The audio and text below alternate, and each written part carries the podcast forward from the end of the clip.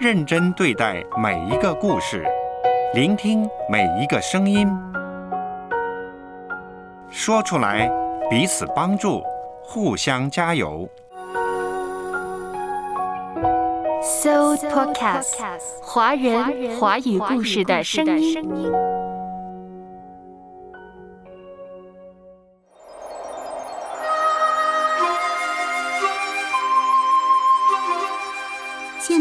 处理自己人生困境的方法之一，是去找一个心理咨询师。有时我觉得文学阅读也能起到类似的作用。黄晓丹老师。诗人十四个，阅读开阔视野，豁达心胸；阅读寻到来处，明白归途。在阅读中看见不一样的世界，遇到更美好的自己。林可辉阅读世界。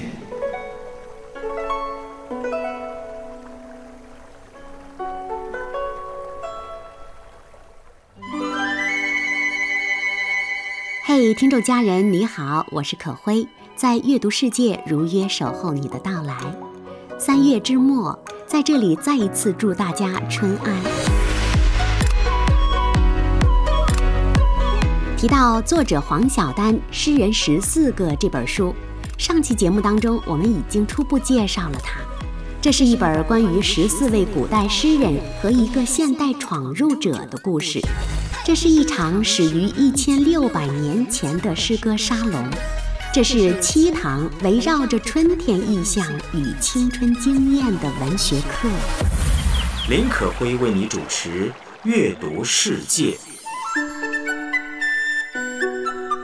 在很多人的心中，春天是无比美好的。在北方，春天来得迟。那北方的朋友，你在哪个瞬间感受到春天到来了呢？对于在北方的我而言，春来就是在一个平平无奇的清晨走出门，看到河岸两边垂柳上缀满了叶芽儿，它们都如米粒般大小。清风吹来，发丝跟柳条一起飘舞。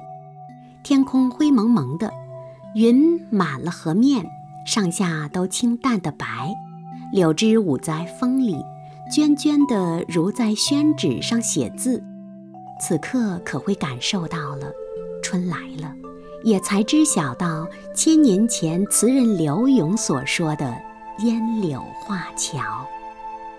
那么你呢，我亲爱的听众家人，在这美好的三月里，你感受到春天就在你身边了吗？或者在更早的时刻里，你已经跟春天撞了个满怀，和春天相遇了？那是怎样的瞬间呢？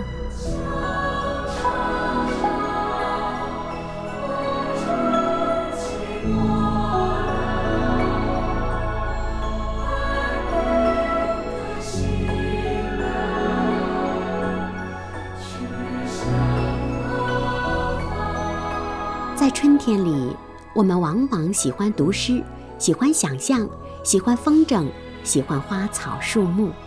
可辉便喜欢那千年前的诗和诗人，就像刚才想到的烟柳画桥，写诗的人早已离去，但他的诗却流传于世间，等待着千年后的我们，在每一个柳枝舒展的春天里想起来。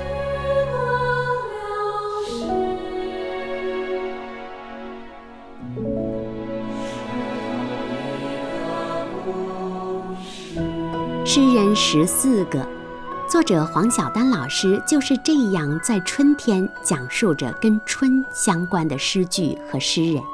他是大师叶嘉莹的弟子，现在在江南大学执教古典文学，已经是副教授了。他就是在记录自己与春天以及和春天相关的古人古诗相遇的一个个瞬间。其中有一个瞬间，说来非常生动，也很奇妙。有一年冬末春初，黄晓丹老师讲到李商隐《无题》中的两句诗：“飒飒东风细雨来，芙蓉塘外有轻雷。”刚跟学生解释完为何有轻雷胜于响轻雷，教室里就泛起了一阵阵浅浅的骚动，随即就听见了那年的第一声春雷正从地平线上缓缓滚动而来。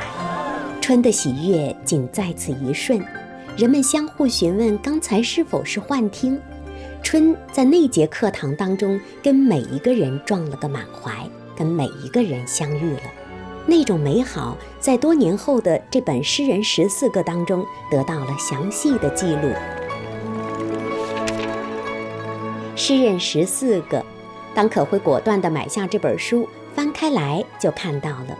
这本书收录了七篇长散文，每一篇介绍两位诗人，并且精读其诗作。少的呢读三四首，多呢则六七首。可会知道，很多人并没有太多的时间和精力能够精读一本书，更加没有能够放缓脚步读诗的心境。那这样的时刻，我们单单从这本书的目录就可以大体了解到诗人的情怀、作者的写作目的以及本书的大部分的精髓了。比如春山的追寻。黄晓丹写到王维和李商隐两位诗人，《春兰的孤独》讲到陈子昂与张九龄，小标题非常诱人。在长安摔碎一把胡琴，无人看见幽兰开放，那颗所思的水兰花，到橘树和艳阳那里去。春夜的情迷则写了王昌龄和李白两位唐代诗人。小标题有一派天真的盛唐诗人，所有的花儿都开好了。公元前一百三十九年的一束桃花，再有贵妃醒来的清晨。作者的小标题都充满了清新的春天的气息和诗意。到春归的伤逝，写了朱黎尊与余岳两位诗人，小标题有像水藻和繁星一样幽深。再看一眼，一眼就要老了。云彩和宝玉都丢失了，春在堂前的花儿落了。每个小标题都是从这一章精读的古诗文当中采撷而来的。我一向感觉到古典诗文不可翻译，一旦翻译就失去了精髓，失去了味道。但是黄晓丹老师却在现代汉语当中很奇迹般地保留了古诗意象原初的精粹和优美。就比如刚刚说到的小标题，在长安摔碎一把胡琴，春在堂前的花儿落了。就单看这些词句，眼前就有翩翩画面展开。这些诗句就如同被细心摩挲过了几千次的暖玉，能够温养人的灵魂。这些诗句也很像我们此时此刻正在感受到的三月之春。春暖花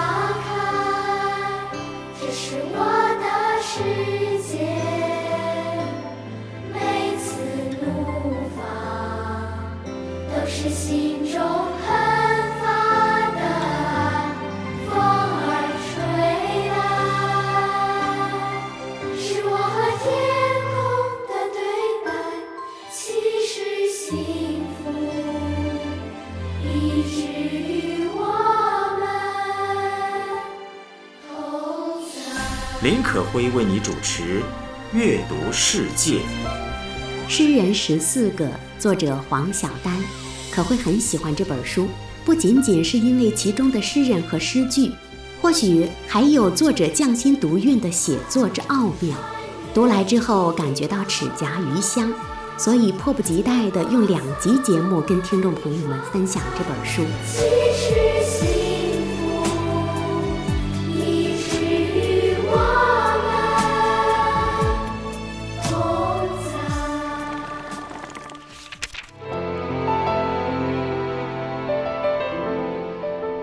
十四个，要说它的第一重好处，可会觉得就在于文辞美妙。精读之后，感觉到它的艳丽之处，就仿佛是王昌龄的诗，催开了圆月下的宫桃。流利之处也像王维文中淌来的春涧，清幽之处又很像姜夔梦觉时的一声翠鸟，低回之处就很像李商隐的镜中映出了永远寂寞的神女。黄晓丹老师在解读陶渊明的停云诗时是这样说的。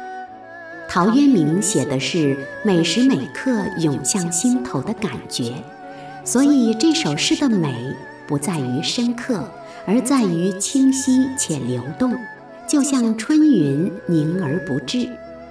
一个人在初春时怎样看云，陶渊明就怎样观看着他自己的心。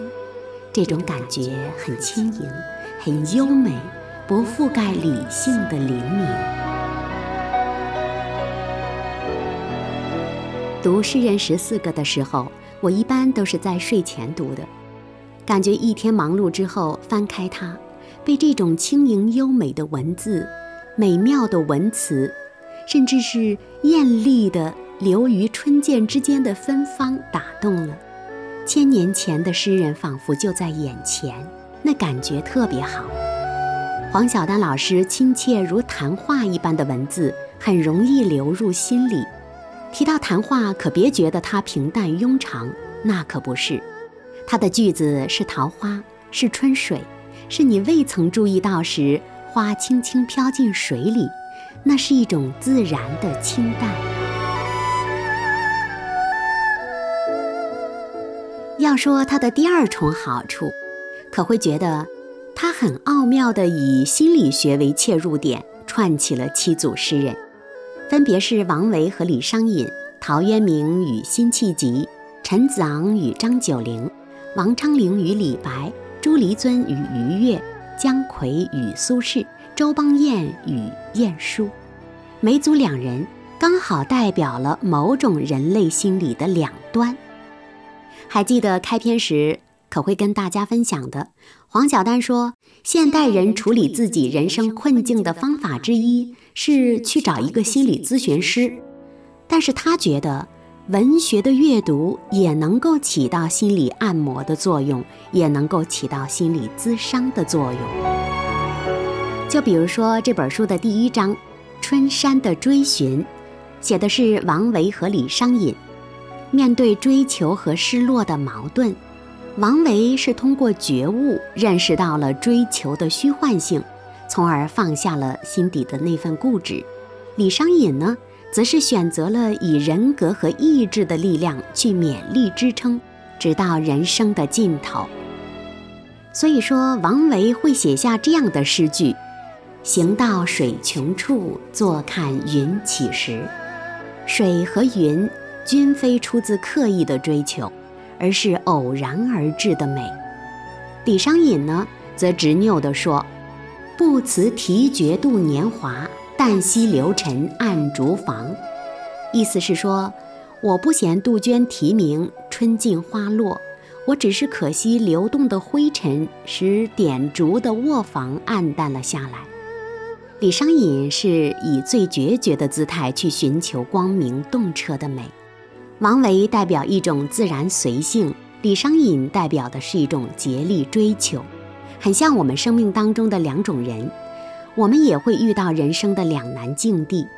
如果我们能意识到，无论就此中终止，还是继续追求，终究有选择的余地，那我们心底里就会产生出一种自由，一种释放。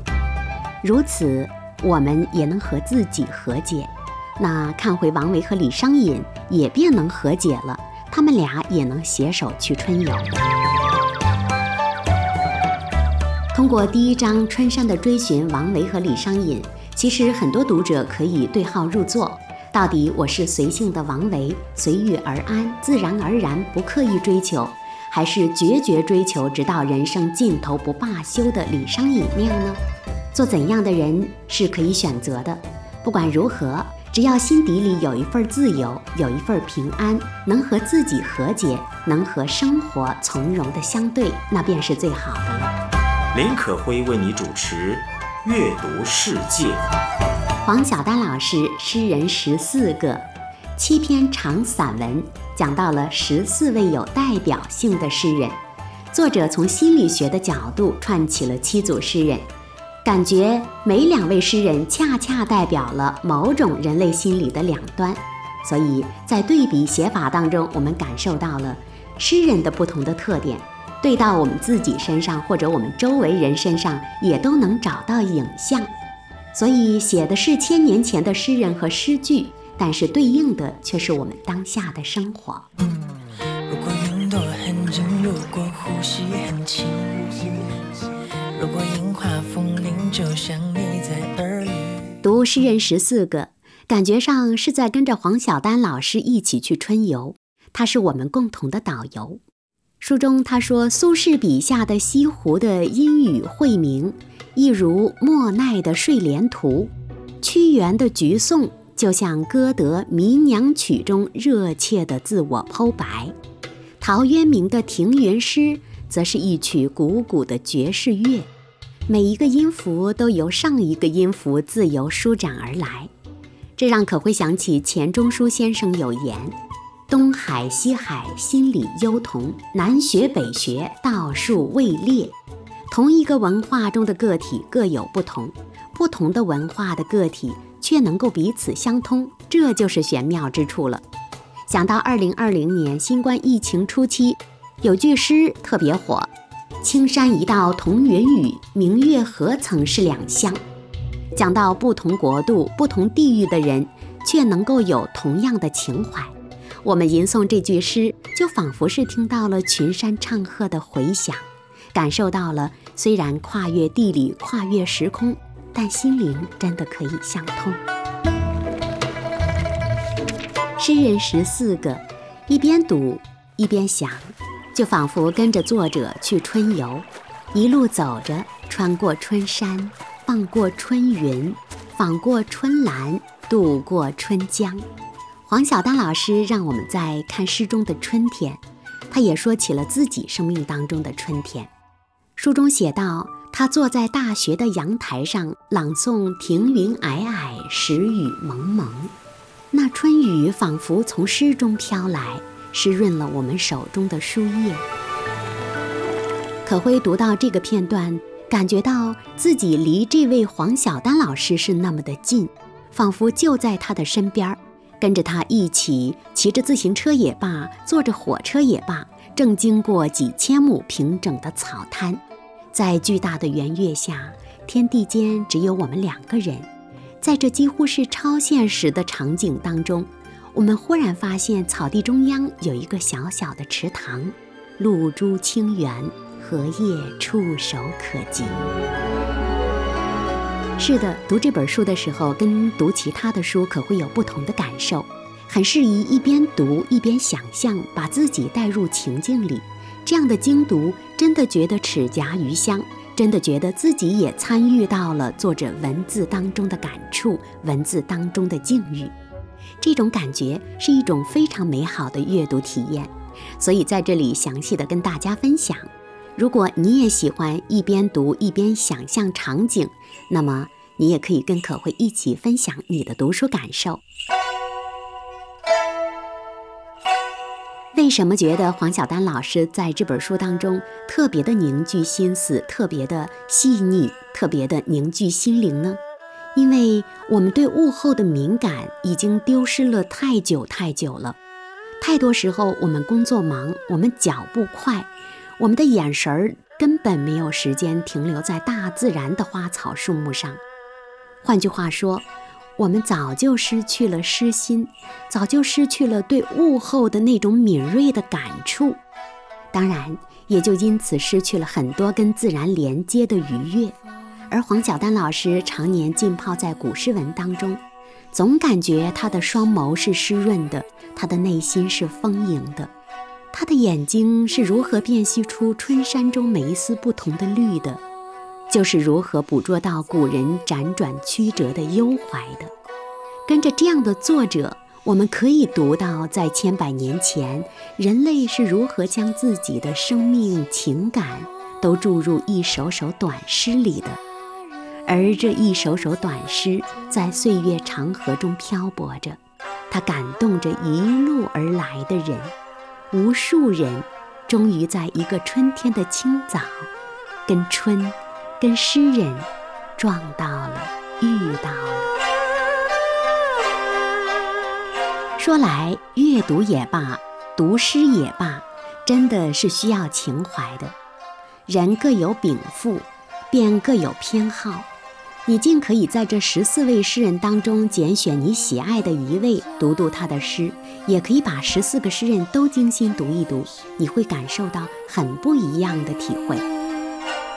记得孟子说：“读一个人的文章，就如同和他做了朋友。”当摊开书页儿。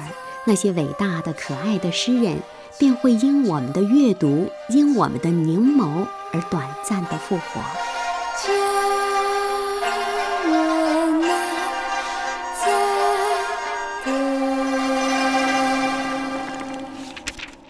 可能你也会说，我读不懂，但没关系。诗歌有的时候像种子，是可以蛰伏在心里的，在很久很久之后，久到你自己都忘了。在某个春天，你年少时读过的诗句会忽然在你心里开出花来。那时候，你的悲伤、你的欢乐、你的痛苦，原来早已在几千年前就有人替你全盘说出了。这时候，你叩问自己的心，会惊讶地发现，我的心和千年前的古人如此相通。这种共鸣感会给人带来心灵的震颤和感动，久久难忘。这是阅读的玄妙，这是阅读中体会到的难以言喻的美好。给草木一心灵，给心灵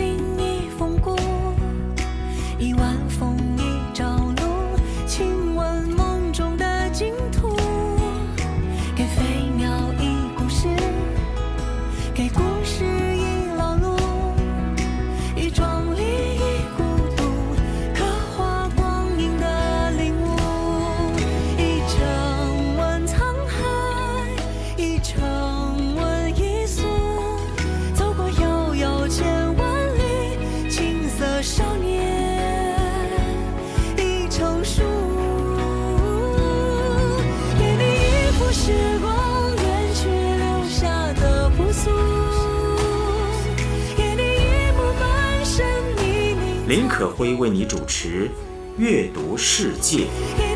诗人十四个，作者黄晓丹教授。今天可会用精读这本书的办法，跟大家分享了我的读书感受。做阅读节目以来，很多人常常问我，到底该怎么样读书？怎么样去读书，是因着自己的爱好，因着自己当下的处境，怎样读都好，有精读，有略读，有浏览。无论如何，若能跟作者、跟书中内容相遇，便是好的阅读。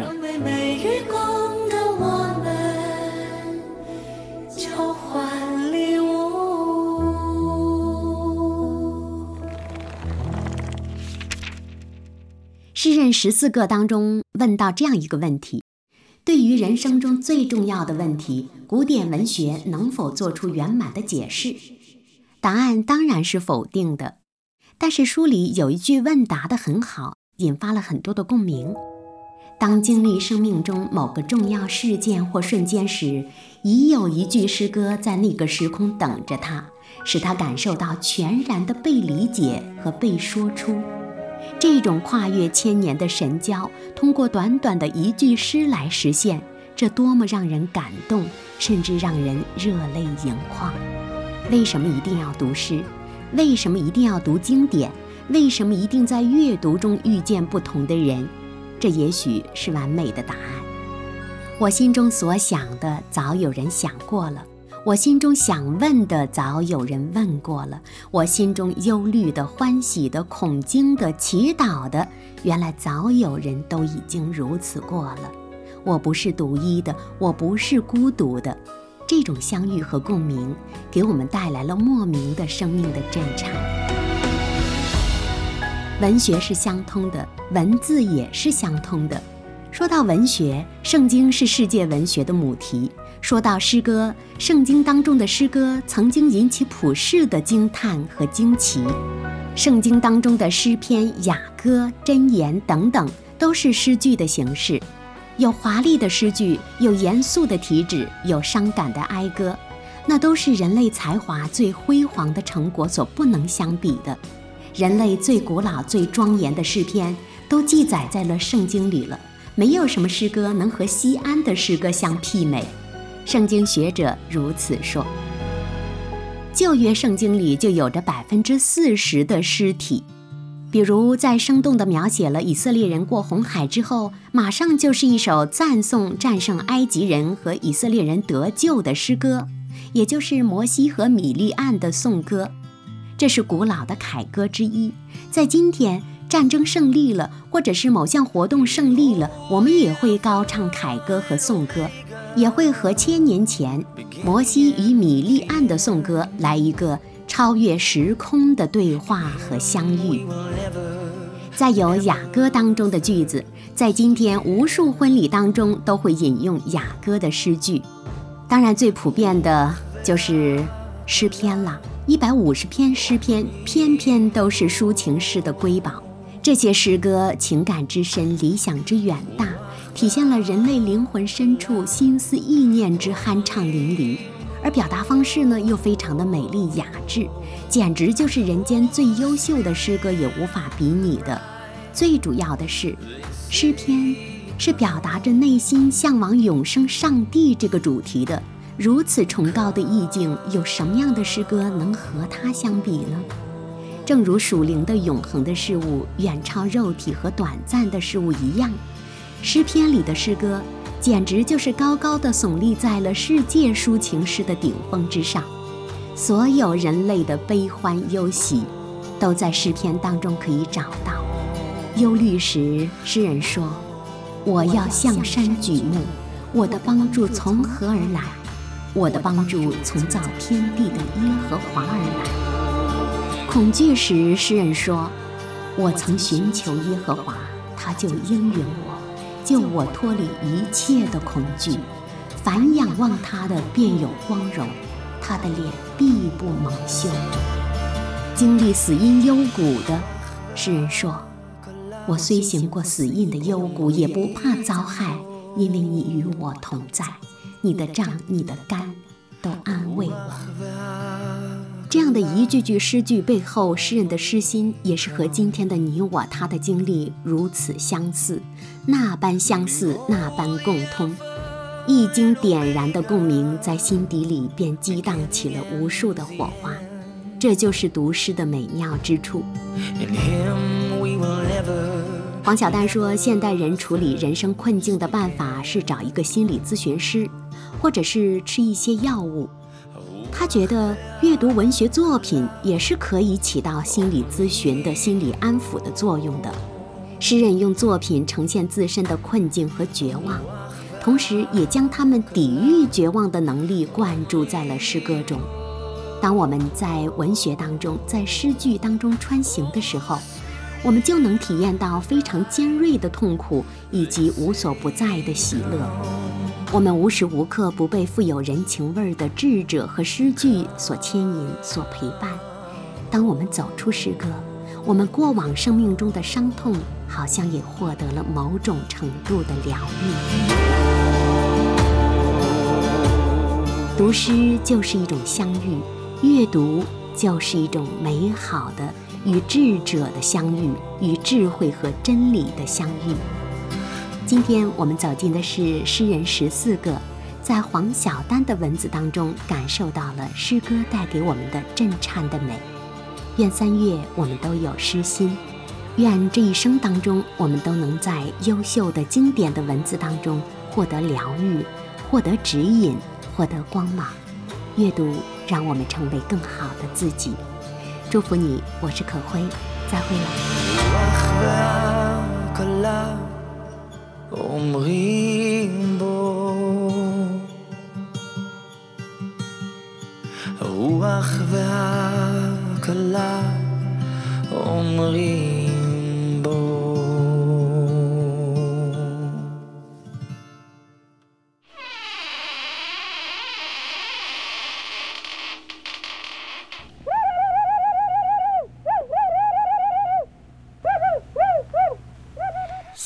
Podcast，华人华语故事的声音。